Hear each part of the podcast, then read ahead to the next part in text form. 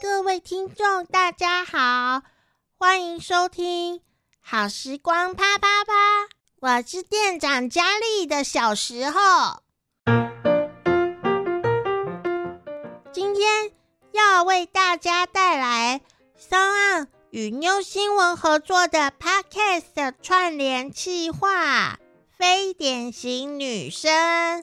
由二十一个 Podcast 节目联合发声，聊聊无可取代的你跟我。这个活动是由 sana 与 New 新闻联合主办的哦。如果你也想成为 Podcaster，你也可以试试看使用 Sound Hosting 的服务，他们提供完整的数据分析。广告盈利机会，最重要的是完全免费哦。另外，New 新闻是全台湾最大的原生女性媒体平台，带来小女孩、大女孩、老女孩想知道的、该知道却还不知道的各种的趣闻妙事。New 新闻专属于你的好新闻。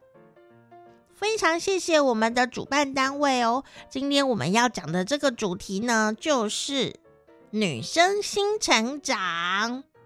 说到跳舞，你觉得几岁最适合跳舞呢？或是什么样的人适合跳舞呢？通常我们都是在小时候觉得很想要跳芭蕾舞，长大就放弃了。但是跳舞这件事情没有分年纪。今天呢，要来跟大家分享的这个老师呢，他就教过很多七八十岁的素人舞蹈者，包括了听障的长辈，他也可以来跳舞哦。不管是肚皮舞、印度舞、台湾民俗舞，不管年纪是什么，都可以来学哟。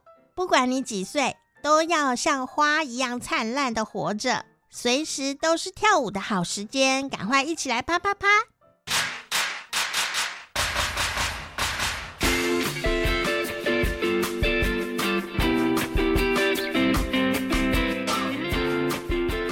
嗨，我是店长佳丽，我已经长大了，但是会不会有一些梦想是你小时候的梦想，长大了还没去做到呢？啊，其实能够。拯救我们小孩的时候的心，或是完成我们小时候的梦想的，就是长大了的自己呀。好，这是我在呃电影啊《等一个人咖啡》里面呢去看到的这样的一个感想哦。能够回头把自己拉出来的，就是长大后的自己哦。所以呢，人生也许体力有一些改变，但没有衰老的时刻啊。那随时随地都应该活得灿烂如夏天的美丽的花。生如夏花之绚烂，死如秋叶之静美，这是泰戈尔《飞鸟集》里面的诗句哦。今天呢，我们要跟大家介绍啊，这位老师，他叫做孙梦平老师。他从小就在花莲长大，而且他非常的喜欢跳舞。不过呢，他跟我们一般想象中的老师正科班的出来的不一样哦。因为呢，你要知道，在那个年代，呃，很多的爸爸妈妈其实不是很希望小孩呃学跳舞，因为不知道以后要做什么。你看到他的照片的时候，你可能会觉得他一个是一个小精灵啊，很年轻啊，声音那么的甜美，跳舞那么的好看，但为什么我会说那个年代呢？因为他已经五十几岁了，他的小孩大学都毕业，而且是老二哦，老二大学都毕业了哈，已经都在呃假逃了，都已经在工作了哈，真的是很令人惊讶呢。但是呢，那个喜欢舞蹈的灵魂却在三十岁以后，她当了妈妈了哈，而且她很辛苦，还是一个单亲妈妈，这样子一个。舞蹈的灵魂竟然呢，也打开了他人生的新的篇章，而且呢，也因为舞蹈呢，让他远赴到印度呃去学舞。从此以后，他就开启了他的教学生涯。甚至啊，在一次相当严重的车祸当中，医生呢曾经宣判过他可能没有办法走路了，以及呢，到了这几年来，因为那一次的车祸造成了颈椎的受损，于是他在前几年哦。又再次的在武道生涯正巅峰的时候，他又得再去开一次手术，然后到了那个没有办法动啊，然后戴护颈啊，手又抬不起来的一个非常痛苦难熬的岁月哦。但是呢，他还是咬着牙度过了这多年来的各种难关。他现在依旧回到了教学的舞台上面，连医护人员都觉得啧啧称奇哦。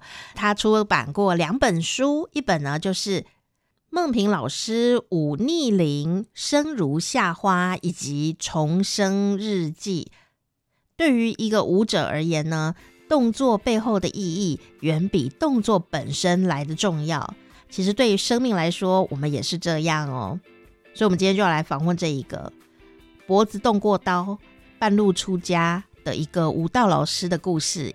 孙梦平老师，Hello，老师好，大家好，家里好，怎么可以这样呢？这名字太梦幻，然后讲话又这样梦幻，谢谢。从事一个梦幻的职业，这样子，没错。那可是讲到肚皮舞这件事情呢，其实台湾前阵子非常的流行，对。可是呢，也有还是有很多民众对于肚皮舞这件事情有一些奇怪的误会，对不对？老师，你在上课的过程中会遇到这些误会吗？其实肚皮舞在台湾大概发展十多年了啦。那呃，其实肚皮舞它是一个非常有文化的一个舞蹈，对对，对，跟中国一样，因为它起源在埃及嘛。嗯、只是因为很多人就对它有不一样的误解，嗯、所以其实我们在教授的时候也很辛苦。嗯、还好这几年有点改正过来了。嗯、对，大家知道说，其实要用一个比较艺术的眼光去看它，嗯、因为它本来起源就是希望能够让女生能够有一个比较健康的身体，然后有助于受孕，然后有助于说你在生产的过程里面是非常健康的。嗯、对，其实用一个比较不一样的眼光去看它，你可能就不一样的了解。因为以前呢、啊，我非常想要学肚皮舞，啊哈、uh，huh. 就是大概十几年前呢、啊，uh huh. 开始有这个风潮的时候，我就跟我室友说：“哎、欸，我要学肚皮舞。”然后他就问我说：“是那个有抽烟的那种吗？” 我说对，很多人都会有这种感觉，没错。我说我还要在上面画脸呢，就不是这种啊。那后来我就去研究肚皮舞这件事情，因为通常除了抽烟的那一种以外，我们通常相看都是看起来就是很性感，或者是有很多 S 曲线。对对。好，那不管男生女生心中都有一种向往。可是呢，后来我查了以后才发现，它的文化深度是非常深的。没错。啊，它是就像刚刚老师讲的，他真的一开始就是为了就是女生。的这个身体健康这件事情，对，为了让她的子宫然后比较温暖，嗯、然后容易受孕，容易着床，嗯、让女生在怀孕的过程里面能够身体是比较舒服的。嗯、所以她原来一开始是一个祭祀生殖女神的舞蹈，哦，听起来很庄重哎。对，没错。嗯，老师刚刚讲的，他一开始是为了，因为他动了很多可能髋骨啊、子宫、骨盆腔的动作，对。对这个地方如果温暖起来的话，你就会很容易想到女生很容易那个生理期不顺啊，对，很什么身体寒冷啊，还有更年期的一些呃荷尔蒙的一个对分泌的一个不协调，对，对，这个其实都可以透过它的一个运动。我们现在在教法都会比较不一样啦，嗯、大家可以想说，哎呀，肚皮舞的是一滴对它游来游去啊，游来游去啊，请就救。事实上并不是，买菜请就追了，对对对对。事实上，那个班级有好几位，其实都已经是当阿妈了。哦，真的真的，所以阿妈也可以。当然，肚皮为什么叫做冻龄呢？哦，对哦对，其实女性哦，她在荷尔蒙从我们第一次来经，然后到一直到我们的呃生育。然后再后来到我们开始慢慢走入更年期之后，女性的荷尔蒙跟黄体素的变化是很大的。那这个其实都取决于在我们的我们所谓的子宫、我们的卵巢、我们整个骨盆腔。嗯、所以在中医的调理上，是不是也说，哎，你子宫不要虚寒？刚刚家里有提过嘛？对对对，其实，在运动的过程里面，我们并不是只是说丢了一滴当一滴当，好、嗯，而是说我们借由呼吸。然后借由呢一个正确的一个呃身体的一个矫正，再让你跟着音乐动一动，流点汗，然后来促进你的身体代谢，帮你调整。你可能因为你长久的一个姿势不良，嗯、骨盆歪斜，是那再来很重要就是你可以温暖子宫，因为一般我们都很少去动到腹部，嗯、所以我刚刚讲呼吸，其实肚皮舞是要配合呼吸的，还要配合正确姿势的。嗯哼，是其实我们现在的妇女们啊，或者是男性朋友们，大概也就是呃，人过了一个年纪，代谢很差的时候，肚子就会一直跑出来这样子。对。可是因为我们生活形态也是，我觉得尤其是都市的人，他就整天就像个马铃薯一样种在椅子上面，坐起来走两步的，就也不会就走到影印机跟厕所而已了，更别说。而且我觉得应该是台湾的文化也不是那么的鼓励说人要扭动腰部这件事，对对，可能会觉得说哎呀这是太性感了，或者是这怎么样？可是。哎，人的身体构造本来就应该要让这个腰部或者是骨盆腔的地方有一些动作，对不对？其实你看呢，我们以我们健康来讲，嗯、其实你腰围过大，不管男性女性，其实都是潜藏的疾病的一个很大的一个货源。堆积。对对对。那我们以这个来讲啦，因为我们一般的运动，其实你比较少消耗到腰腹臀、嗯、这三个。对对对对。因为其实每一种运动都会分年纪哦，好，譬如说你做慢跑好了，嗯、那年轻人可以跑十公里，对不对？那我们稍微比较资深的，我们可能没办法一次跑十公里，脚头呼就不行，脚头呼应为塞。对，所以事实上，针对每一班，像我的每一班的课程，我都会有不一样的一个 level 去设计。嗯、所以其实大家不要听到肚皮舞就觉得很害怕。因为肚皮舞，所谓的肚皮舞是让你多一点点我们腰腹臀的一些动作，嗯，然后少一些膝盖的负担，哦、少一些我们脊椎的负担，因为很多运动其实大家不知道的是，你其实是会让你不知不觉你的膝盖跟你的脊椎是歪斜退化磨损的。嗯、那肚皮舞它很棒的一点是因为它没有很多 jump 的动作，没有跳，没跳来跳去，跳来跳去，嗯、然后它借由你刚刚好的力量跟刚刚好的力道，那当然要搭配专业老师的。技巧知道，嗯嗯、所以不是只是一直一直在扭腰，一直在扭腰，那真的就不对了。因为我也不是卖弄性感而已。真的，因为每次我跟呃，比方说跟长辈们说啊，嗯、就说哎，我要去学跳舞啊，嗯、那然后他们就会想说，会不会扭一扭，然后就可能像这个某个明星一样扭到腰，就是从此以后就不能动。对我想说也没有要扭那么大，老师会看着啊。对对对对对。不过讲到这个，听起来就非常的完整，就是说呢。没有年龄的限制，你要年轻的人，或者是你可能觉得，哎，这个太过激烈运动你不行了。可是我们还是可以在老师的这个教导下面，我们可以很安全，但是又很自在的，是的，使用我们身体最比较最应该动，但却不太动的那个部分，就是腰腹的地方。没错，没错，哦，是。可是通常讲到上跳舞课啊，有一些可爱的听众朋友可能会跟我一样很紧张，就是那我们到底要穿什么衣服啊？像。肚皮舞这件事，我们在电视上看到的老师们或舞群，嗯、都是因为他们常常在锻炼，所以都有很好的曲线。那我们如果像真的有肚皮这件事的人，我们上课会不会觉得很害羞呢？其实哈、哦，这边我要跟佳丽分享一件事哈、哦。那每年我在出国做进修的时候，我都会被我国外的老师骂说，你太瘦了，真的、哦，你们台湾的老师太瘦了。我也要出国。那其实哈，你看了我们早期，不管是东方西方，早期的女性其实是没有这么瘦的。嗯，是我们现在说真的啦，你说把自己搞得这么瘦，其实好辛苦哦，真的好辛苦，对身体其实也并不好。嗯，所以我们所谓的浓纤合度，不是一味的追求瘦。那这个部分，其实，在肚皮我们这一堂里面哦，老师不是要你一直要瘦。好，我们先说哈，所以不是一条瘦的状态之下，其实你你在运动的过程里面，你要同时去接受自己的健康，接受自己的身体，接受自己的不完美。所以你基于说，你说一定要把衣服穿很露吗？并没有，多阿嬷哈，我们我说我班上有很多阿嬷，对不对？她就穿他自己舒服的衣服来哦。嘿，那为什么要把衣服拉上来呢？因为老师希望你能够借由镜子看到自己的身体，妊娠纹美不美？它是全世界最美的纹路，哦，对不对？你的腰，你的腰，或许今天你可能觉得我腰比较大一点点，可是你有没有想过，你那可能是幸福肥，嗯，虽然不能太肥，嗯，对不对？嗯，但是事实上，接受自己的身体，进而才会看到自己身体的，譬如说你哪里不健康啦，好，那譬如说你觉得我腰酸背痛啦，譬如说我膝盖磨损，我应该要找什么样的运动让自己更好啦？好，那。不见得你在上任何运动，好，你都一定要说，啊、去照着说你要穿很少，或者是你一定要照着老师的标准去做，而是你要找到一个你觉得很健康、你很舒服、很开心的一个课程来做。所以肚皮舞一定不要把想象说就只有一直有卡称弟弟，有卡称弟弟，有巴豆弟弟当巴豆弟弟当，然后一定要身材很好，并不是，而是说其实电视上的老师都是他自己。很努力锻炼。嗯、那基于上电视嘛，总是要请他睡睡，对不对？所以老师会穿舞衣，但是平常运动舒服就好。然后呢，接受自己的身体就好，开心就好，这个才是最重要的。嗯，接受自己有多困难呢？我我我不知道哎、欸，听众朋友会自己看自己的身体嘛？因为我们通常厕所镜子都只有到头这个地方。没错，那你真的有自己仔细看过自己的身体吗？就像很多人会觉得自己很胖，现在很多女生可能是因为这前几十年有一个减肥的公司出现以后，大家就开始觉得自己太肥这样子。可是事实上，胖这件事情啊，不是每一个人。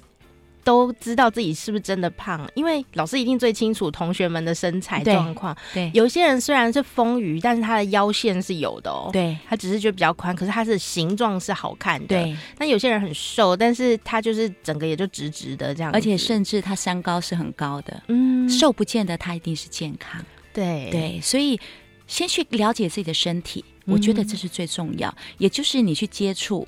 一个运动，嗯、我们讲说今天肚皮舞不是走个舞蹈，嗯哼，它其实就是个运动。把它当运动好像比较不会那么压力，对，压力不会那么大。也跟佳丽分享，我们前一次礼拜六的那一堂课开课之前，那天刚好有一个阿妈听到，哦，对，他他就要跑去。后来现在一年多，他在两年前参加了我们慈善舞展，这是他这辈子第一次上舞台，第一次穿舞衣。你看那个勇气多大？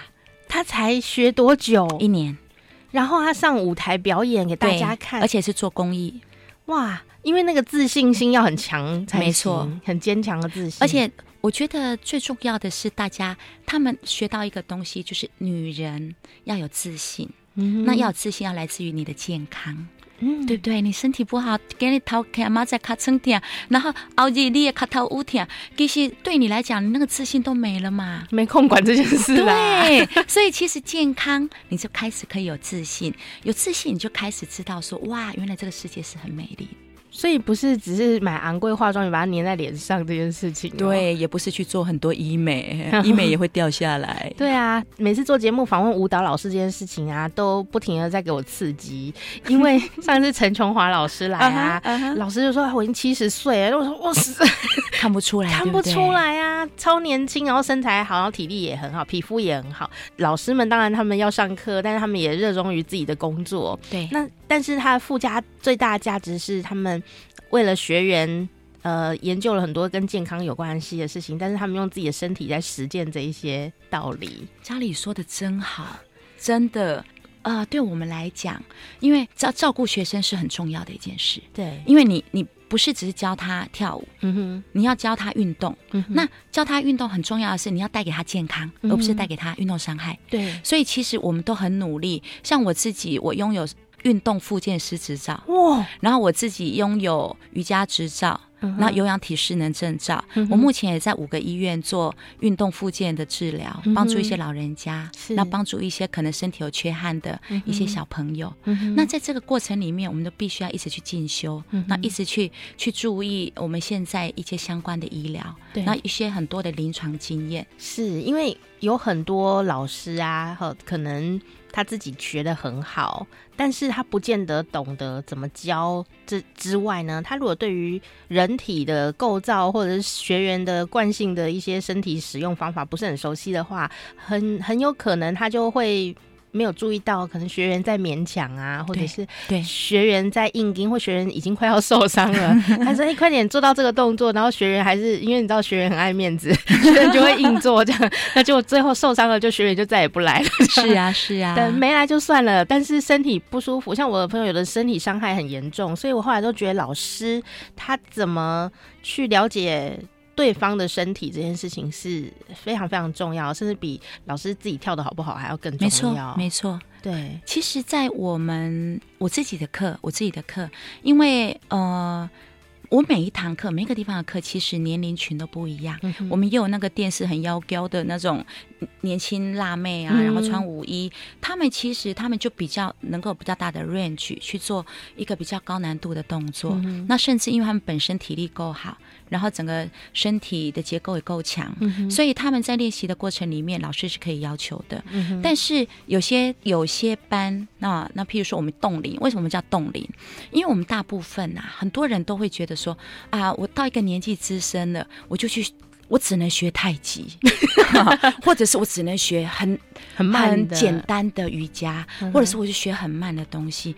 可是其实很多人对对肚皮舞就觉得哦，会跟他盖困难，对不？嗯但是事实上，就诚如我们前面在讲的，肚皮有点很棒，是因为它的音乐节奏是很轻快的，对很活泼的。对，那老师也会在课堂里面告诉你们说，老师去国外上课啊，然后去埃及啊，去中东啊，去哪边？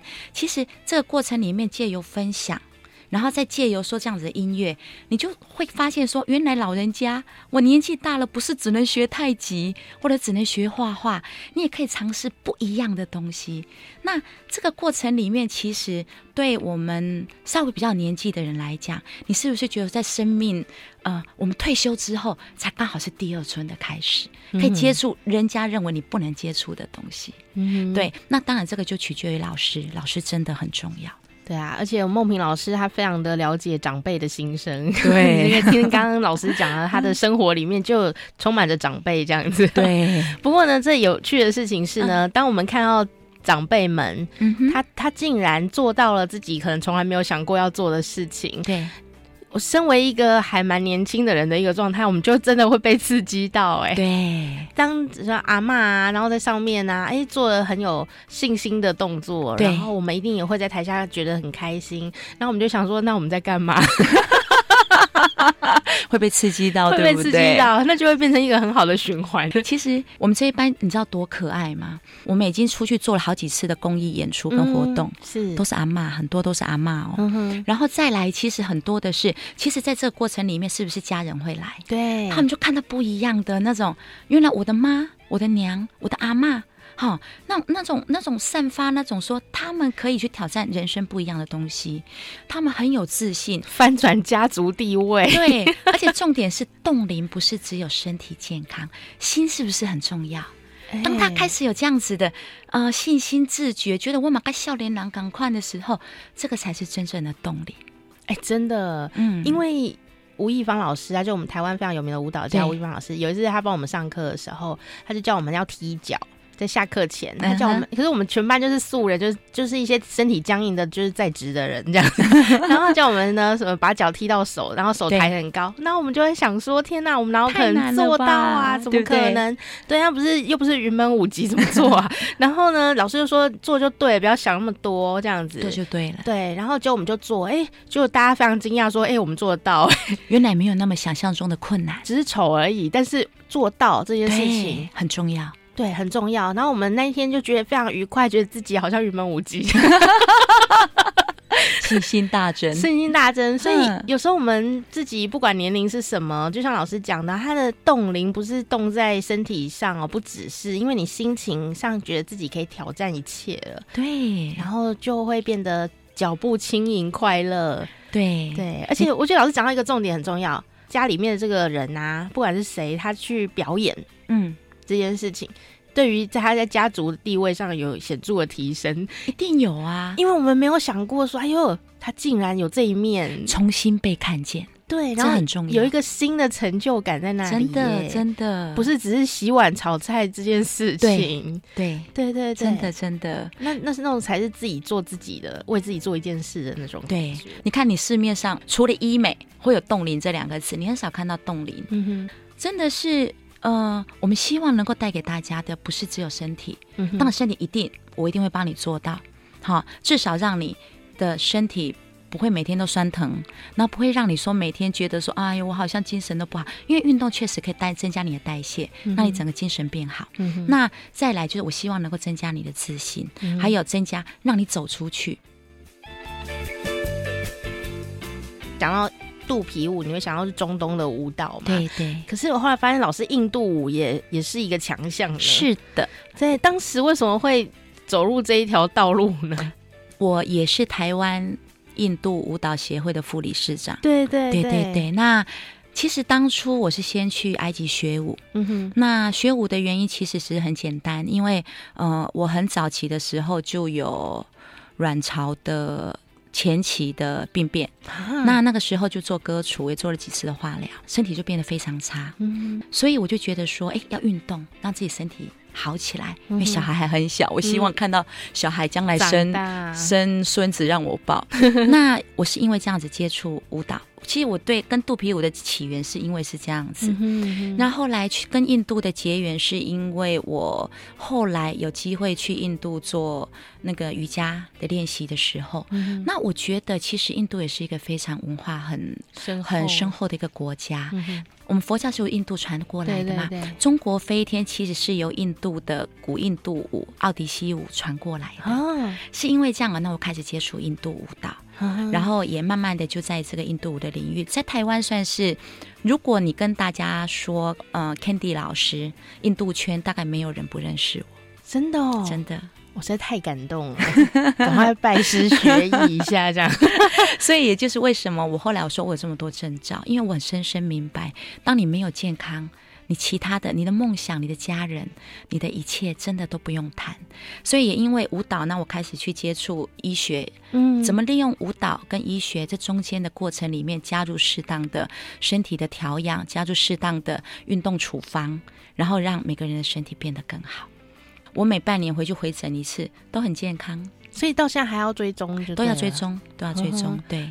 所以老师他的出发点是完全会为了学员的健康着想，对，因为你非常明白那那种心情，对不对？因为当你没有健康的时候，我记得我当初我连我的孩子我都没有抱办法抱他，因为你手是无力的。嗯哼，你觉得你没有办法抱孩子是一件，你就会觉得你看不到孩子的未来，所以你就很想要为他们做一点事，所以。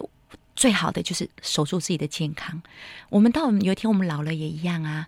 其实你留给孩子最大的资产就是你的健康，孩子才有办法去过他要的生活，不是吗？是哎、对啊，因为。这个东西真的就是，有时候小孩担心爸爸妈妈，然后爸爸妈自己身体也不舒服。小孩，小孩赚再多钱也没有用，因为他也会很难过。没错，然后爸爸妈妈也会觉得，哎，我要拖拖如意音呐，这样丢丢 的那种心情。对对，所以其实人生很简单，就是像跳舞一样。我在跳舞里面学到一件事情，就是。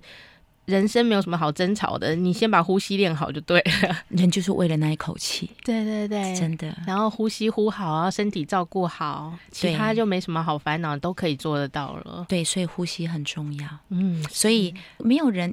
一辈子一帆风顺，你生活也不会每天都很开心。嗯哼。但是当你遇到不开心、困难、挫折，你就深深吸一口气，嗯、然后把自己慢慢的把那个心境调回来，嗯、告诉自己说：“嗯，没问题的，我可以的。”其实你就会发现说，好像困难的事也就没有那么困难了。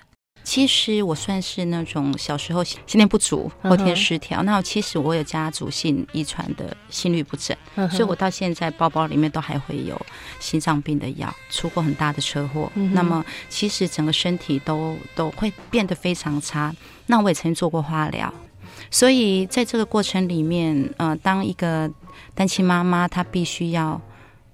抚养小孩，或者是我们说的在这社会上挣一口饭吃，甚至你想要栽培孩子，你就必须要有很坚韧的韧性。嗯，那我想舞蹈是在我嗯、呃、一个正职的工作之外，当初是一个健身，又能够有一个额外收入，一个很好的一个嗯、呃、管道跟一个机会。嗯，那我也很开心，这几年来，因为我很努力，然后。会计没有做了，好，但是事实上我成为专职的舞蹈老师，然后并且也很开心的获得了教学楷模，通过了我们的学分认证，非正规学分认证哦。嗯、所以其实这一路来，我真的还蛮感谢老天爷，我自己还有感谢身边很好的缘分。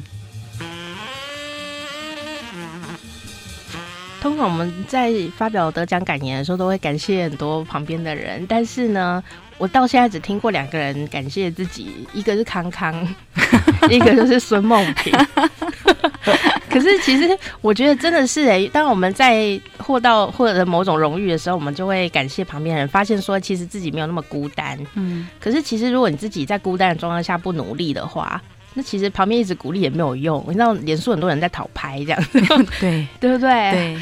可是有时候真的是真的辛苦人是不会说出来的，应该是讲说你在辛苦的过程里面，很重要的一点是你要先相信自己，嗯、你能够熬过这个难关。嗯嗯，有些人的愿望很大，那我当初的愿望就很小，我只想活下去，然后好好健康的活下去，并且把我的孩子养大。嗯，那在这个过程里面，我会觉得我很感谢自己，是一路以来，不管是身为母亲，或者是身为一个老师，好的一个韧性。所以我觉得感谢自己是必须的，因为当你在病痛之中，其实你那一个对自己的嗯坚持。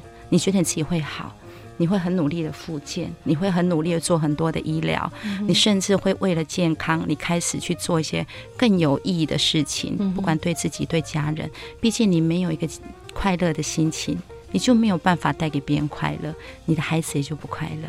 所以，你感谢自己是必须的，是吗？嗯，嗯，没有错。因为常常我们都会想说，呃，有些有责任感的女生哈，这不是说排挤男性哈。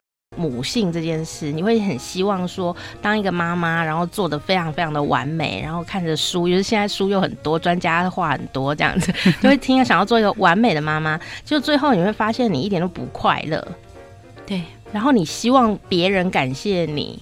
嗯，可是别人就也不感谢你，就好像习以为常了，这样不管老公或小孩这样，那妈妈就会很哀怨，但又一直忍耐。就后来我就看到一本书上，就常常就我看到这句话以后，我就常常跟听众讲，就是其实家里的人没有要一个完美的妈妈，他们是希望要有一个快乐的妈妈。嗯，对啊，没错。所以你是一个快乐妈妈吗？我算是一个快乐的妈妈。说真的，我愿望还蛮小的。听完以后，你就觉得人家不是在集宝可梦吗？我就觉得老师他好像遇到了那种理论上要不开心的事情，好像在集宝可梦一样，一个集一个，有点辛苦。我会觉得我是被宝可梦的球急的那一个，你就是被丢球的那一个，对，我就是被丢球的那一个，很痛啊，真的很痛。大家请丢他绣球好吗？对，求包养，我们签书会上面写的。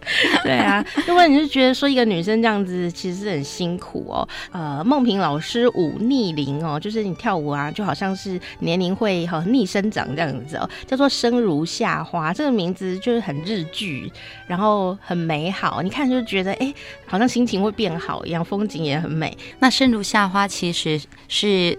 因为刚刚我们主持人有提到我教印度舞嘛，对对对对，我算是很早期就到印度去学舞，甚至目前在台湾算是印度舞圈有一席之地的老师哦。嗯、印度的大诗人泰戈尔说的：“嗯、要使生命生如夏花般绚烂，死如秋叶般静美。”我想这是一个你听起来好像很简单，但事实上它是非常难的。嗯、如果你要到死如秋叶般静美，哇！你的生活，你要多么的让自己觉得满足、更开心。嗯嗯、所以这本书，我希望是借由这个二十个故事，包括我自己亲身的故事。那我这里面有很多的学生，他有很多的对人生上天赋予的不公平跟不完美，可是他们怎么样让自己生活的？你说的很快乐。嗯哼，不管他在哪一个的角色里面，那么在这个过程里面，我觉得生如夏花就最足以来。讲述这些，让我们觉得你生活里面很平凡，可能就在你我的身边，但是却能够让你看到很正面力量的故事。这本书其实很多人可能会觉得很女生，就是女人的心事这样子。那在里面你可以看到，呃，不只是老师的照片哦，你还会看到同学的照片，因为老师教了很多人，而且这些同学哦，跟我们想象中不一样。有人可能会。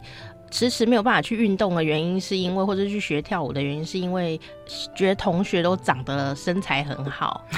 哎，殊不知同学刚来的时候也不是长这样，这样子真的会有哎、欸，你进去那个舞蹈教室啊，呃，如果老师他不。不不不是那么细致的带领你的话，你可能就很容易退班哦，因为你进去啊，就发现说，哎，那同学都是学很久了，那我们就很性很急，就想说，哈，我们什么时候才能跳那样，就跳不出来这样子，或者是说，哎，同学怎么身材都很好，或者是都很漂亮这样，可是其实仔细看，大家都其实就是一般的民众，他并不是舞蹈科班出身的人。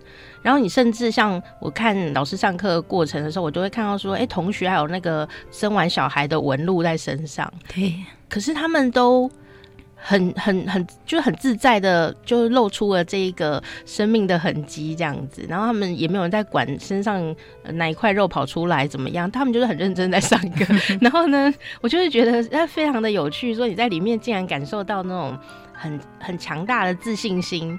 那种自信心不是说你弄了两个垫肩很大这样子，感觉很骄傲这样子，而是说他面对他身上的任何一个生命的过程，他都很欣然接受的样子。对，嗯、呃，我书里面有一句话很重要，而且我都不会把它放下。他说，呃，封面有一句叫做“美丽不是一种姿态，而是一种状态”。嗯哼，同意吗？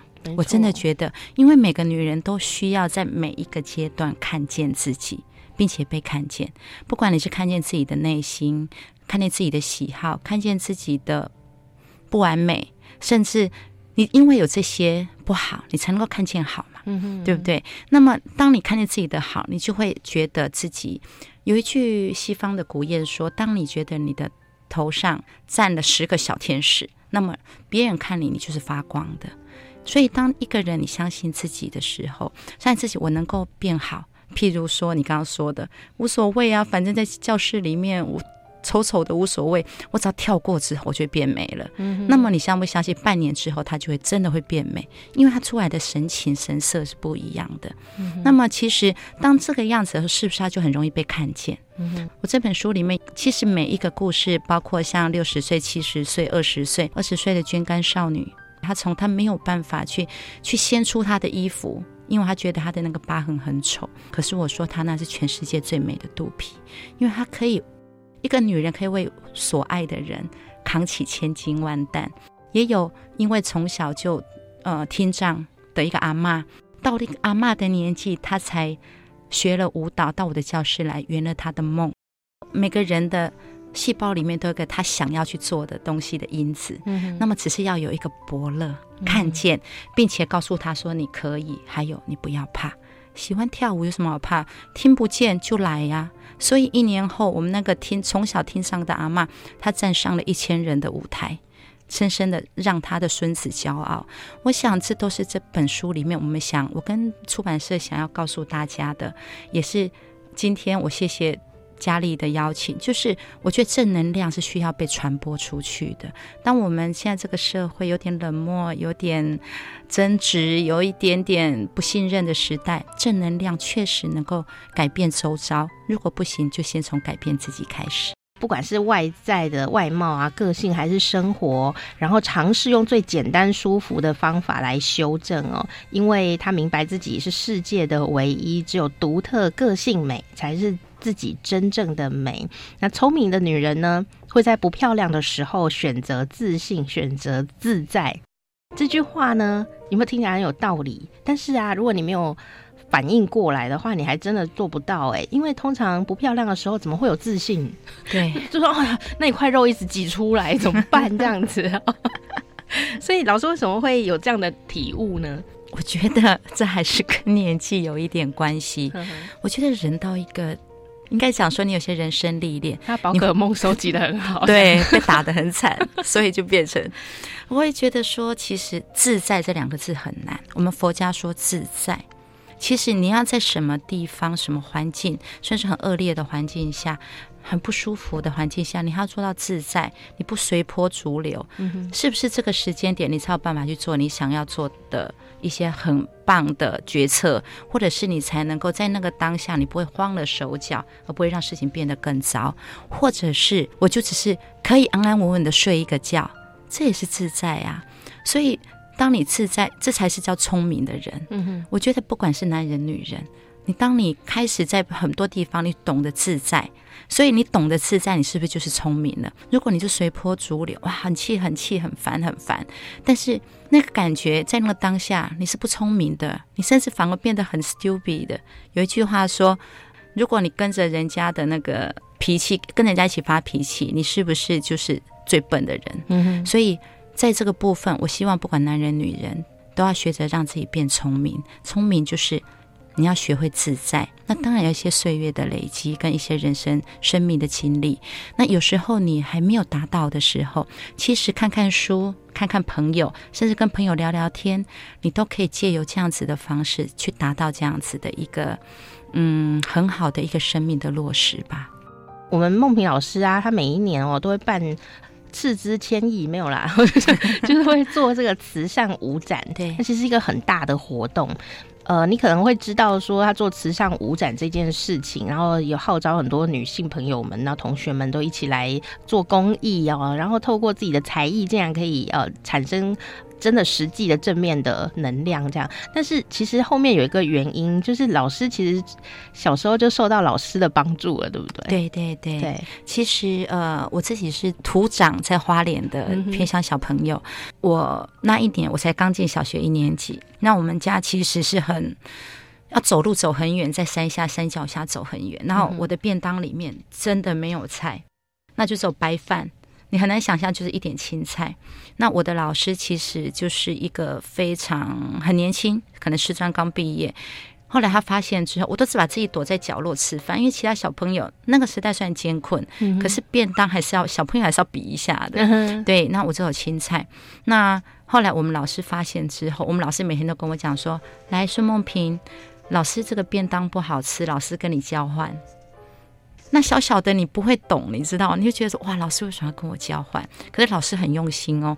他后来又会变成他多带了一些菜，说那个孙梦平老师的菜吃不完，老师就会把他的菜分给我。后来我就发现说，长大之后才知道，原来的老师老师的用心是这么的深。那也慢慢的，我觉得这个对我的启发是很大的。偏乡的小孩，他才能够有机会看到原来世界是这么大。这也是我们一直在做的事。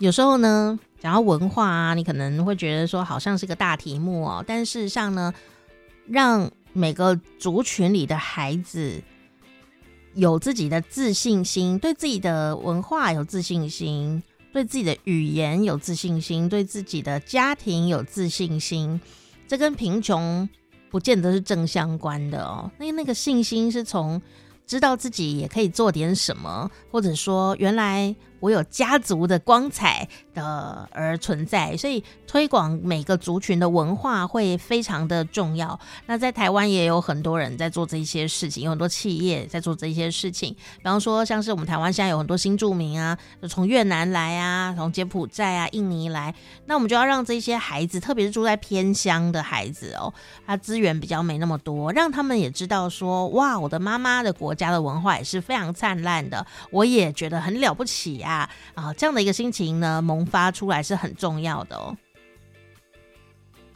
那当然啦、我们刚刚讲到都是从国外来的，包括我们啊新住民朋友的很精彩的越南啊、印尼啊、柬埔寨啊、马来西亚这些的文化哦，在台湾也都开始落地生根哦。那我们当然透过小朋友呢，呃，觉得自己也很光荣这件事。啊，开始做起，希望他们就像原住民小朋友一样，也花了好长好长的时间，到现在可能还都不是百分之一百哦。就是说，哎，我是原住民哦，我是什么族哦，讲出来很光荣，这也是花了好多年的努力去推动的一件事哦。不然以前呢，就会有的人会不敢讲自己是原住民，好，而且以前不叫原住民哦，以前叫。这个山山地人 讲出来嘴巴软了，因为我们已经改了很久了，这样哈，所以呃，去了解自己的文化跟呃家族的荣光这件事挺重要的哦。但说了这么多，其实台湾自己的人呐、啊，对于自己的文化也不是见得很熟悉哦，光是跳舞都很陌生。台湾民族舞，对对，那是要跳什么舞呢？其实啊，我们现在随着说，呃，台湾日益的在国际上发光发热，那我们其实就会回归回来看我们台湾很多的一些多元文化。那我们台湾其实现在也是有很多文化组成嘛。嗯、那台湾民族舞的部分，其实据考究来讲，我们其实大概有三种是我们属于比较呃归类在台湾民族舞的舞谱里面的。第一个叫做闽南舞。好，那第二个叫做呃，就是我们的客家舞蹈。嗯，第三个就是所谓的我们的原住民文化与舞蹈。是，所以跳这些舞啊，不只是跳它的形态或舞步，对不对？它其实跟它的文化有关。没错，其实像我们平常讲闽南话，对不对？嗯，当然，现在下一代比较不会讲。你有没有发现，下一代的一些年轻人，对于很多我们闽南话的俚语不是很懂？他可能可以对谈而已。很可惜，很可惜。其实很多我们呃闽南话的一些俚语，那包括说它的舞蹈的呈现形式，包括说它原来的音乐，你以为以前的丢丢党或者是 T O O 就是这样子的一个好像很古老的音乐吗？不，它其实充满了当时的一些我们。一般人民的生活的形态，还有他当时的心情，希望能够借由呃这三个这样子的舞种，我们能够重新再回来探究台湾的文化，并且能够再让我们现在在多元族群的一个相处上，能够更包容、更和谐。嗯，是，哎、我们其实台湾的。朋友好像因为台湾的学习风气的关系，早期的很多朋友啊，对于自己的身体呀、啊，其实没有很熟悉使用的方法，对，所以说舞蹈啊，都会觉得哦，好像神仙才做这种事，然后仙女才在跳舞。可是刚刚讲到啊，这个舞蹈像有闽南舞，我们都没听过哎，哦，客家的话，你可能很容易可以想到有采茶采茶舞，对，对，对，对不对？它其实就是把生活里的动作升华了，变成了舞蹈。对，所以还叫采茶舞嘛。对，以前我的艺术老师就想说，哎、欸，你们可以发明一些什么篮球舞啊，然后把篮球动作融进去。想说你在讲什么？后来发现，哎、欸，人家真的是这样在。我也编过啊，编过篮球舞。舞马的确是这样想出来的，没错。但是它会更精致，让它更美，有美感的东西。应该是这样讲，舞蹈其实呃，从古早。以前远古开始，舞蹈就是去呈现你的生活形态。嗯哼，对，它其实是一个生活的记录。嗯，为什么呃我要来开这样子的一个舞？因为你有没有发现哦，我们现在听到客家采茶舞，包括说我们台湾目前的几个舞蹈比赛，好像都是客家人在跳。嗯嗯，我们譬如说我们其他族群的人。那基本上不太可能会去会去接触到。欸、那当然，如果你可能学了他一点点的嗯客家话，譬如说 “semoni angzise”，对不对？嗯、那你可以你可以知道说哦，谢谢你。但是你知道怎么去做一个呈现吗？有点辛苦。如果能够利用我们运动的时候，借由舞蹈，然后再来接触他们的音乐，然后接触他们的动作的形态，进而因为你一直在听客家歌，其实你一定会。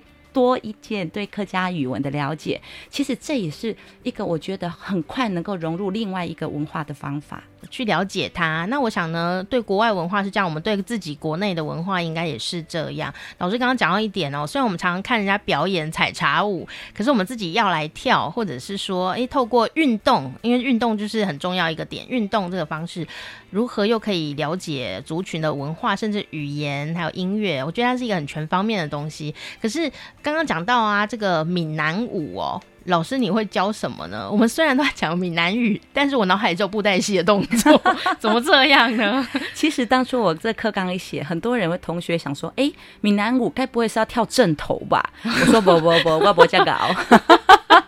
这个时候就要讲闽南话了哦。Uh huh. 其实我们目前台湾真的很多的族群在融合。是所谓的闽南舞，其实它原来是源自于我们福建省沿海的一些舞蹈。Mm hmm. 那当然，我们所谓的福建省沿海的一些舞蹈，它还是以一些就跟我们的客家采茶舞一样，客家不是只有采茶舞嘛？哦，mm hmm. 当然就是以他生活的形态延伸过来的，因为你。可能你不是闽南人，更有可能你不会讲闽南话。是，今天我们尽量把我们整个当初我们整个呃，我们说唐山过台湾啊，那那个整个的一个时代的一个背景，嗯、然后呢，我们尽量把它变成是一个符合这样子，我们比较能够容易上手的一些简单的动作，那可能搭配上很好听的音乐，那个音乐。可能呃不是你们他想他要说哦、就是以前很古老的音乐。我在这边我要跟大家讲，你知道吗？店长佳丽真的很厉害，他其实听了很多的音乐。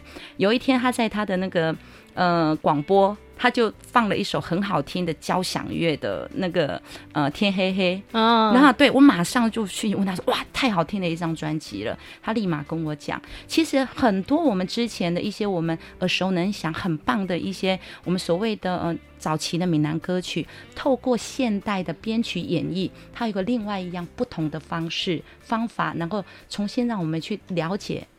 文化，而且更贴近现代，所以这堂课其实非常欢迎，不论你的年龄大小，或者是你是不是闽南人、原住民，或者是客家族群的客家乡亲，你都可以来体验，并且能够去重新的去感受你的邻居他们的文化。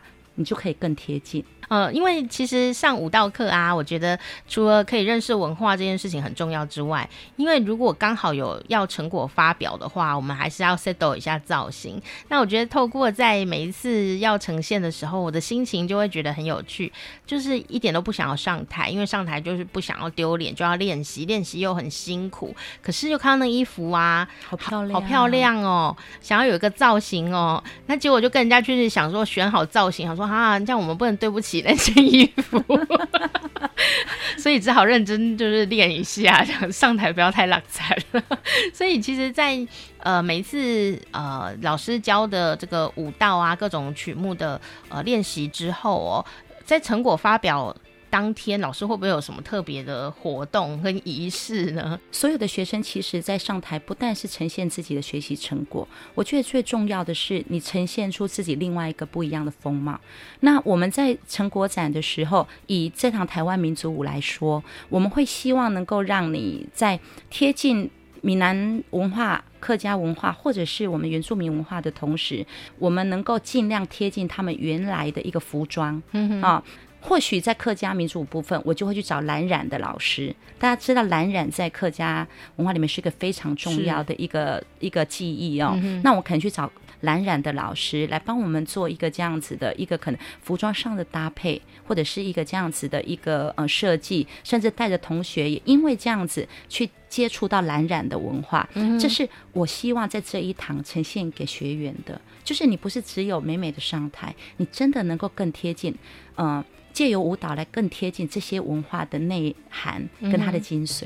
嗯哼，因为哈，孙老师上课很夸张，大家都以为去运动而已，但老师啊就会不知道哪来的经费我跟精力，他都会真的帮你做文化延伸。比方说你要认识当地的食物哈，怎么吃啊？甚至有一次啊，老师教印度舞，还请真正的印度的舞蹈家来到台湾。对，是跟同学做互动跟演演示嘛，对，对，对，而且把整个的印度舞的最实在、更精髓的文化介绍给更贴近在我们台湾的一个学习者的身上。可是这样子不是还要自己掏钱？对，所以我想说，你的这个老师薪水也没有，就是可以到请一个国际级的舞蹈家来。讲实在话是这样子嘛？对，所以老师，你为什么会做这么 over 的举动呢？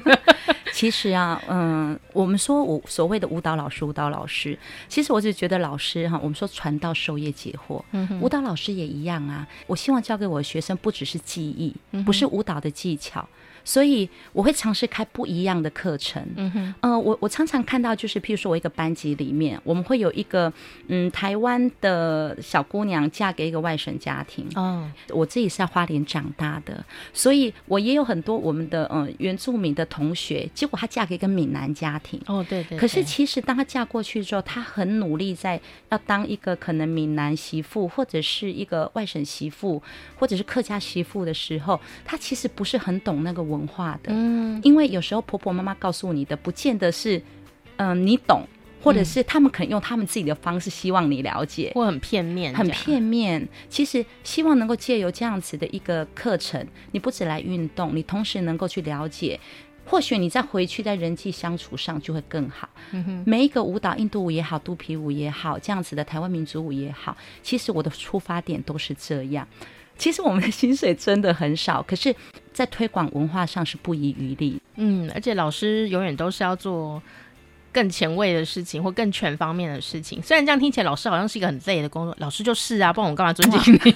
老实说就是这样子嘛。所以，当一个我们都讲说自己是一个舞蹈老师，嗯，或者是说像呃，我们女生都很很爱看，或或男生也蛮爱看的，就是我们肚皮舞。其实它有很深奥的文化在那个里面哦。不过我看听我有一些呃诗人朋友，他自己也在跳舞啊，有时候还是会发现说，哎，民众对于这样的文化层面反而是比较没有认识的，就会有一些误会，会有这样的状态吗？对，他们会有一些比较制式的一个框架。嗯，其实有有一年就是呃我们的那个花博的时候，嗯、那当然我应邀就做了很多的表演。那你知道我的舞衣没扣好。那我在台上，你知道，我就转过来一个反身，然后一边在做舞蹈动作的时候，一边在反扣那个我的舞衣，这样，我就听到台下说：“哎，别疼啊，别疼啊，别疼啊，别疼啊！” 就不是他只要穿起来，对我只是要穿起来。那后来结果我跳完之后，我就跟大家讲说，其实你们刚刚在看的是肚皮舞，那你们可能就是觉得说，哎，我反身在做一个这样子穿衣服的动作，你们就以为是要脱掉衣服。嗯、其实今天如果你看另外一种舞蹈，你可能不会有这种感觉。你如果看是哦、呃、中国的飘扇好了，嗯、你可能不会有这种感觉。有很多就是扇子的舞蹈，对，其实。嗯，很多都是一些我们既定，或者是我们可能媒体，或者是你一直以来，它可能是一个既定的负面印象，然后造就了呃，你可能就变成是你原来的对一个这样子舞蹈的观感。哎、欸，是哎、欸，如果是芭蕾舞啊，他在那拉，我们就会知道他的扣子掉了，我们并不会说跟疼跟疼。对，欸、所以其实其实所有的舞蹈都是这样子。嗯、呃，我们说舞蹈老师，舞蹈老师，其实我比较自诩啦，自诩是一个呃。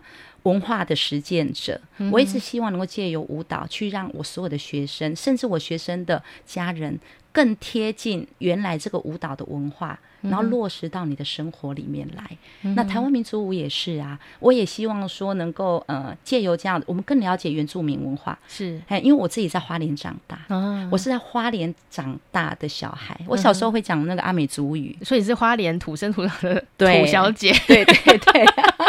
对 然后我自己像我自己，嗯、呃，我的我的父亲是所谓的嗯、呃、外省人，浙江人，哦、是可是我的母亲是台湾闽南人。嗯哼。可是如果再往上一层啊，我们往上一层，我的奶奶是旗人，也就是所谓的格格。嗯、你在看那个啊，你不就轮到我民间？对，是旗人，就是《甄嬛传》里面。格格对，那呃，我的外公是所谓的格玛兰族。哦。那我的外婆是龙岗的客家人。哇，你就是一个台湾呢？对，所以其实我就是一个台湾的代表。那我会讲一些基本的客家话，虽然讲的很差，好，然后我的闽南话很溜，嗯哼，那中文更好。嗯哼，其实我还是希望说，我就是台湾，我以台湾这个为主轴，我们都能够多对于不同的文化多一点认识，嗯哼，因为认识你就多了一点了解，多了了解你就多了一点包容，多了一点包容你就少掉一点冲突，不是吗？真的没有错哦，因为有时候你不了解，就很容易有冲突。然后呢，你就觉得对方不了解你，你也不了解他，然后两边都会觉得对方到底想怎样啊？哦，真的，有时候光是一块同一块土地上面啊，习 惯或者称呼，或者是呃很多。不一样的地方就非常有的摩擦。我们在台湾历史上其实是看得到很多这样的痕迹的，没错，是。那当然透过舞蹈啊，老师讲的很好哦，他就想要当一个文化的实践者。那你透过身体的动作，你看你又可以运动到，至少你耗掉了一些热量，找到一些朋友可以开杠聊天这样子。对。当然，有一些人学习是非常认真的，就是在一个领域里面去做学习。可是有时候我们并不一定有空。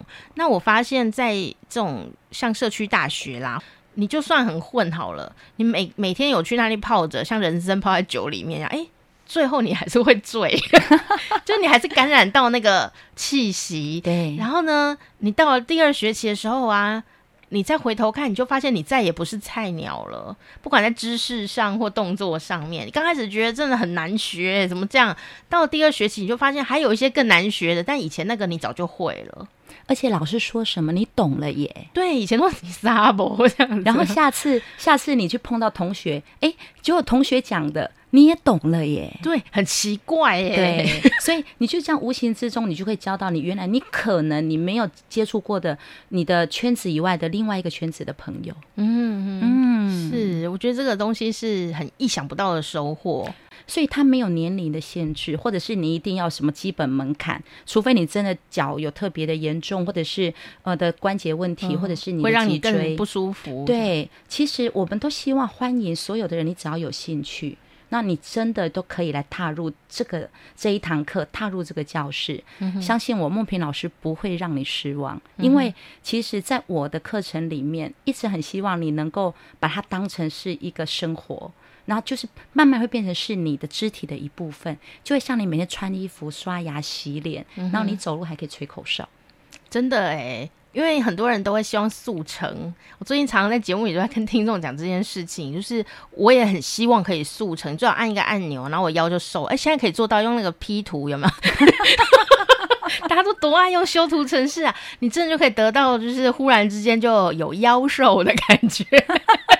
腰就瘦了，这样只要用按按键就好。但是问题是，是我们生活里的身材还是一样啊，或者说你有一些东西，你就是还是得花时间学。那你有什么方法就一秒变格格呢？哈，或者一秒就会什么事？其实真的就是因为你每天都了练习，那练习了三个月以后，就是一个学期的时间嘛。对，哎，你真的就身体会建立一个新的可能跟新的习惯，是你当初觉得绝对做不到的事情。我觉得这个好神奇哦，而且是一个你你可能原来生活里面没有的火花。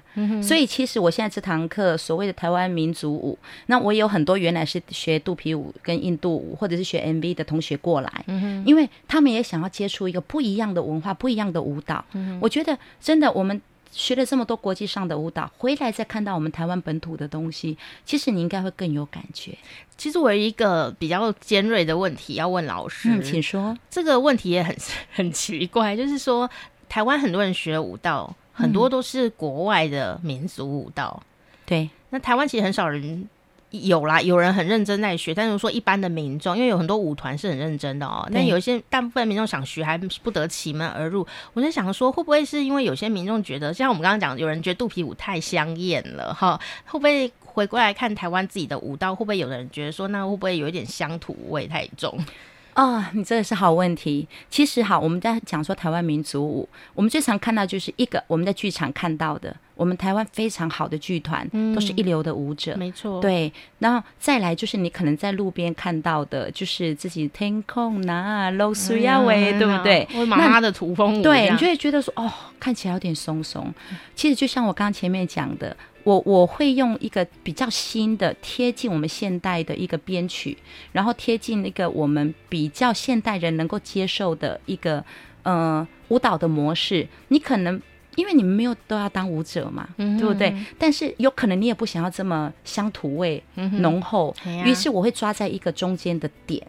你们既然进来了，你除了学舞蹈之外，看到文化之外，我希望能够让你能够多一点点，譬如说，我们跳闽南舞，能够跳出一种属于没有那么 local 的闽南人的一个美丽跟态度。谁说闽南舞就一定要很 local？你知道，其实有很多我们所谓的原住民舞，我们讲原住民舞哦，那其实有很多原住民的很棒的那个舞蹈家，现在已经开始在。丰年祭里面表演他们自己的自创的一个所谓的新的一个祭天祭神的舞蹈，祭祖灵的舞蹈。当然，我们没有办法去做到这么更这么贴近文化，协议里的事情。对，对我们可以回来站在一个我们希望能贴近他们的文化的这个观点，贴近文化，并且能够跳出自己自我态度，而且能够让他看起来觉得很优雅。这是我这堂课绝对会带给同学们的。嗯，是是是，因为我在想说，刚刚老师讲说，有些是跳 MV 舞蹈，不是很时尚吗？韩风这样，他就跳 跳采茶舞，这样会不会 违看妹的？因为有时候不是那个舞蹈好像很俗气，好像很过时这样的。可是事实上啊，呃，文化是不会过时的，它只有说你怎么来跟现代人的姿态跟生活还有节奏接轨，每个时代的那个。人的生活节奏好像也不一样，所以你那个音乐喜欢的感觉，或用了音乐呃唱的歌啦，或者动作的流畅啊，可能也都不一样。那个编舞的美学，对，对对，我们常在讲说，就像我们听很多的歌曲，早期的那个我们所谓的国语歌曲跟现在国语歌曲其实是不太一样的。嗯哼嗯，所以说，其实，在编舞的美学上，编舞是我的长项。嗯，还有我很会照顾资深的姐姐们，而且我觉得啊，如果啊，我们可以跳自己熟悉的语言，然后一边唱歌，然后一边跳舞，说我觉得好幸福哦。对，对，而且你想想看，我我现在都很有很有画面说。到时候你应该会听到我的教室里面可能会有讲阿美族话的，会有讲、哦、会有讲呃客家话的，可能是山线跟海线的对对腔不一样嘛。那可能会有宜兰腔的闽南话跟云林腔的那个闽南语。对哦，所以我觉得这个部分是很很很棒的。那在我的教室里面，我希望能够达到这样子的目的。我们也可以学一学呀、啊，你看多好。嗯，没有错哦，这是一个艺术创作。不只是老师现在这样讲，是我是一个意大利的一个声音艺术家，嗯、哼他真的要做这件事，他就来台湾台北诗歌节，他就真的在征求。各个语言的朋友啊，真的。好比说你讲国语好了，讲华语，华语也有佳丽这一种啊，老师这一种的，啊，也有台湾国语，然后，也有这个山东山东人，四川话，对对对，就光是一个华语就有好多腔调，对对对。那因为他觉得每种腔调都是美的，然后客家话也是有好多腔，台语也是有好多腔调这样子，然后原住民语，他甚至现在也有越南的朋友啊，或者柬埔寨朋友，他讲自己的母语和讲他讲华语的感觉又不一样，对。然后他就用这个呢，这些素人们呢，要来做一个创作，这样啊，好期待哦。同时发现发生这样的所有的声音，然后来组装一个台湾的印象。然后我觉得老师竟然在他自己的课堂就要玩这个，因为我就是台湾。你看刚刚我介绍过了，我都说我是最道地的混血儿，真的。对，哦、混哪里的 都混了。对对对，你说你是混哪里的？对，都混了。哦，人家说是是香港吗？说不是，是南港。我觉得，我觉得其实啊，我我看过那个呃，YouTube 上有个视频，他不是在讲说，他会问说，他找了一些不同国家的人，说你是哪个国家哪个国家，后来开始用他们的那个族谱去查，后来发现他们的祖先是同一个人啊。对，那本来在我们现代，其实都是人跟人之间的问题嘛。其实很多的文化或者是很多的一个想法思想，其实都是一样的。唯有去了解对方。真的才能够更贴近彼此，并且少摩擦。嗯哼，嗯，人家不是说修身齐家治国平天下嘛？我觉得这个也很好玩。我们从国际交流啊，你就认识了，比方说呃别的国家啊，日本啊、吴勇啊什么的啊，那、嗯、认识了别的国家，觉得哦原来他们有这么差异。然后来到台湾，你会发现哦族群有这样的差异，啊原来这样子是这个意思哦，那你就开始欣赏。其实我觉得最重要的是回到自己的家庭里面。然后呢，你就会发现说，你已经养成了一种了解、包容的习惯的时候，你回来，你也可以去试着了解，呃，家里面的人为什么这么讨厌，怎么都不听话，或者是说，哎，为什么自己也有不一样的意见？我是不是一定要怎么样才能够怎么样呢？我觉得那个东西是用一种很共通的精神。那也许你透过舞蹈啊。不只学到的是武道，而且不只学到文化，而是真正对你的生活跟生命是有帮助的、有提升的。我觉得这就是一个非常好的一个终身的学习哦。对，而且呃，舞蹈还有一个很棒的地方，就是你真的能够健身，嗯、透过新的编排方式，然后再加上一些真的比较符合科学的设计，那不但让你能够跳出美感，你也能够跳出健康，嗯，这是很重要的一个部分。对。因为我觉得这个是很重要，因为有时候你为了要做一个技巧，反而忽略了健康。好，我觉得那也是一件得不偿失的事情。所以我觉得老师很重要，对，或者是你可以在 Facebook，如果你觉得这也太麻烦了，你可以在 Facebook 搜寻梦萍老师的粉丝专业，然后我们都会呃尽量的回答你，并且满足你的需求。哎，感觉上老师要当成这个样子，就老大还私讯说，哎，孙老师哈，按、啊、那个古筝课，老师是不是上手？我们不知道。跳舞是一件非常美妙的事情，但是呃，身体与生活的磨难是没有办法假装看不见的，但是它还是展现了它非常美丽的样子，而且我想是打从心里的一种坚强。那透过这样的一个。呃，寻找生命答案的过程呢，他也把自己的苦痛的经验呢分享给大家。我觉得这个很重要，就是说我们以前有时候会误以为哦，这些看起来光鲜亮丽的人呐、应该从生出来就光鲜亮丽吧？可能生出来就有 spotlight 打在他身上啊，这样亮晶晶的。呃，大概跳舞啊，你看身材那么好，应该就是不用哦闷操烦这样的，不用烦心这种生活杂事。但我想，孙老师就不是一个这样的案例，他是一个很生活的人，可是他仍然在舞台上发光发热，而且帮助其他人发光发热。他很想要透过他的身体的苦痛呢。呈现一些正面能量给我们，还是他怕尴尬？我不晓得。总之，我第一次听到他讲说他手举不起来的事情的时候，是全班都在大笑。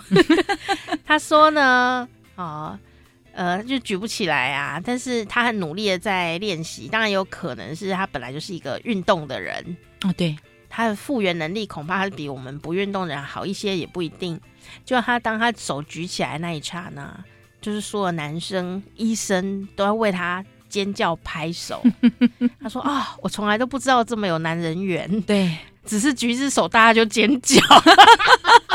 对，我只是举一只手哦，然后就有男人在尖叫，真的。对，他举手投足都不容易，所以大家都会尖叫，男人都尖叫啊，这样啊，所以欢迎大家到现场去给他尖叫啦，因为真的是看起来优雅的动作，原来做起来这么的不容易。嗯，那我觉得大家一定都能够有自己的。跟他共鸣的一个地方，有时候你是在那破掉的地方，发现说：“哎呦，里面有东西。”有没有？我们常常有时候在生活里常会这样说：“哎，还奇怪，哎，原原来里面还有人送我礼物哦。”对对对，就很意外的发现了这样。所以有时候你站在哪个角度来看那个呃不不太完美的事情，有时候可能会影影响你整个思考跟你观察的方向。没错哦，就好像我刚刚。上节目前就跟梦萍老师说，就是圣诞节快到啦，我们就会去呃以这个为梗来行购物之欲望，这样子 就是想要乱买东西。那我就看到有有卖那个小麋鹿啊，我就觉得很漂亮，然后就买一只，就买一只回来，因为它是有一点布的材料哦？就诶、欸，这个鹿角说怎么我我才刚拿回家就破掉，这样就觉得很衰，觉得好难过，对不对？对，就好像是刚买哎、欸。它就破了，怎么气哦？我要退货吗？也不能退，因为那它出来的时候是好的，是我不知道怎么了把它弄破了。Uh. 然后我就觉得有点难过，但是反正买了嘛，就把它摆起来，就在灯光下，我就发现那个破掉的小角呢，就闪闪发光，因为它是咖啡色，但破掉那个地方就是白白黄黄的，这样就觉得它也是蛮不错美的。就在你心情一转换，觉得它是美的那一刻，就忽然想到一句成语，就是。崭露头角，哇！而且它是鹿鹿进一只鹿进来，就是福禄寿的那个同音进鹿进鹿啊，嗯、对不对？而且它崭露头，它头上的角就露出来了，所以我要开始抱你大腿了吗？就是你也可以抱两只，就是人家不是说你脱颖而出吗？对对对，这个颖是什么呢？颖是尖端嘛，嗯、就是说有一个人买了一个袋子的东西，然后那个尖尖东西从袋子戳出来。通常我们不是很愿意看到这种现象发生，因为那袋子就破了，可能什么东西就流出来了这样子哦。但是呢，有时候那个破洞就是展露的一个时刻。对，来找梦萍老师跟我当朋友，跟我们班上的同学一起当朋友啊，真是太诱惑了哈。那如果你要查的话，孙就是孙中山的孙，梦就是做梦的梦，然后萍就是萍水相逢的萍，对不对？对，去琼瑶那个梦萍。对啊，你怎么取取了一个这么的唯美的名字？要感谢我老爸。老爸取的好，真的是哦，好，那欢迎大家呢，好，可以来为自己呢选一堂课程，然后也留一点点的时间，两个小时其实不不是很多，因为我们常常呢一整个礼拜都在为别人做事哦，那留两个小时帮自己做点事情，我觉得是非常值得的。是，嗯、谢谢梦萍老师，谢谢佳丽，谢谢。身体的苦痛呢，还是持续当中，但是呢，他从小就有一个愿望哦，就是希望有一天呢，可以在世界各个角落当义工。现在他已经做到，而且还持续在做当中。那在他第二本呢《重生日记》的书里面呢，啊，他就说啊，我们无法决定生死的期限，但我们绝对可以定义生命的重量。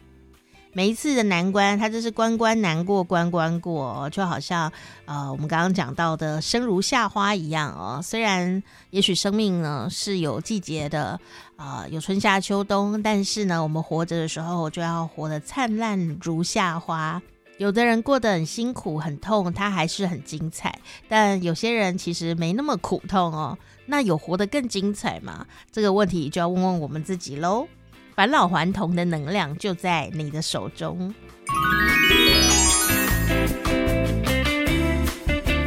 以上就是今天的女生新成长，跟我们一起一样做这个主题的还有 Emily 抱抱，说说心里话，三十后派对，还有 Ivy 爱恭维，画像爱恭维，我马就爱恭维，Lina 喜就爱恭维。如果你也很爱讲话的话。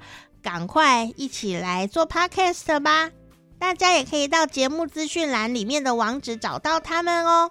我特别要推荐 Emily 抱抱，这一次他们做的主题是访问了临床心理师洪培云，一起探讨女性的微笑忧郁。